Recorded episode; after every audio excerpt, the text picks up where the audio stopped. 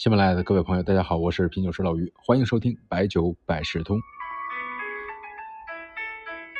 去年说糖酒会啊，春糖变成了冬糖，当时呢，糖酒会经历了三度的延期，十一月开的，当时现场的情况应该是有史以来的最冷的糖酒会，但是呢，仅仅过了四个月，今年的糖酒会啊一下子就热闹非凡啊，这才仅仅刚开始是酒店展。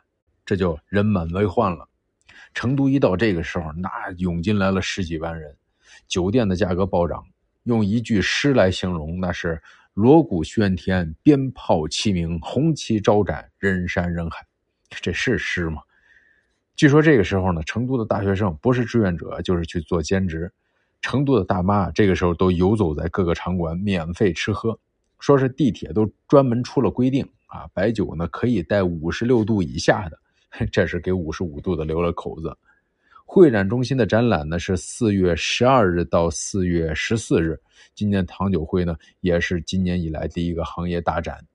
这届呢大家的心态都是啊，不管能不能卖出去酒，总要出来走走。我光看朋友圈啊，好多位听众啊就在现场发照片。这次呢是参展商好几千啊，专业观众的超过了三十万人。糖酒会的历史啊，我们讲过，最早呢是五十年代的北京西苑饭店，现在那个西苑饭店还有当时的青砖白瓦三层小楼，就是五十年代建的。当时的信息沟通不充分，这种见面方式的沟通，对于减少采购的盲目性、节约费用起到了很大的作用，这个模式就延延续下来了。那个时候呢，是在首都北京举办。到了一九五八年的时候呢，商业部在北京组织了全国糖业烟酒专业计划会议，取代了往年的糖业糕点专业会议。从这个时候开始，把烟酒糖放到了一起。烟和酒啊，都是高税率的商品。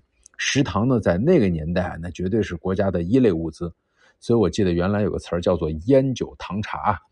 当时上门提亲就是这四样东西：两条烟、两瓶酒，都是好烟好酒。然后呢是两斤茶，啊，两罐茶，两斤糖，这叫好事成双。糖酒会的名称呢是一九九零年正式定名，啊，目的就是酒厂和经销商呢能够有采购、有代理、有撮合。但是随着现在呢线上的手段是越来越发达，确实呢有很多订货采购不一定通过这样的形式。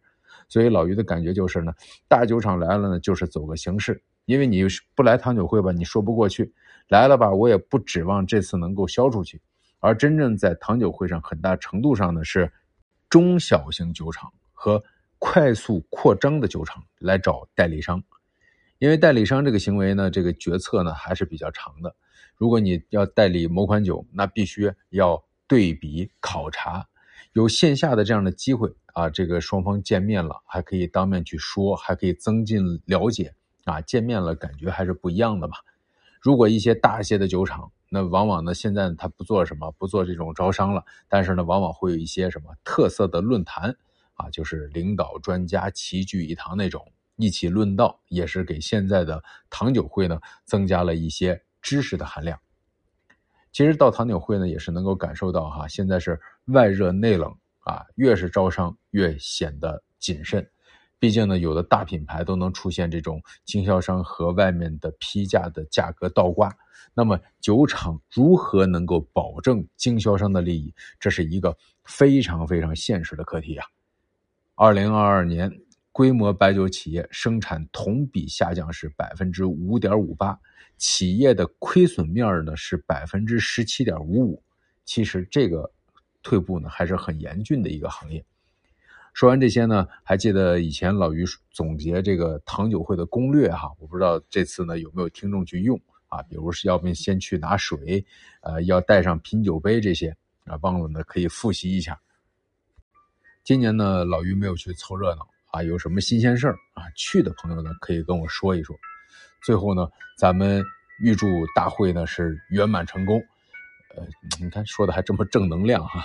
不说了哈，用李商隐写杜工部的两句成都的诗，咱们做个结尾。座中醉客言醒客，江上晴云杂雨云。美酒成都堪送老。当卢乃是卓文君。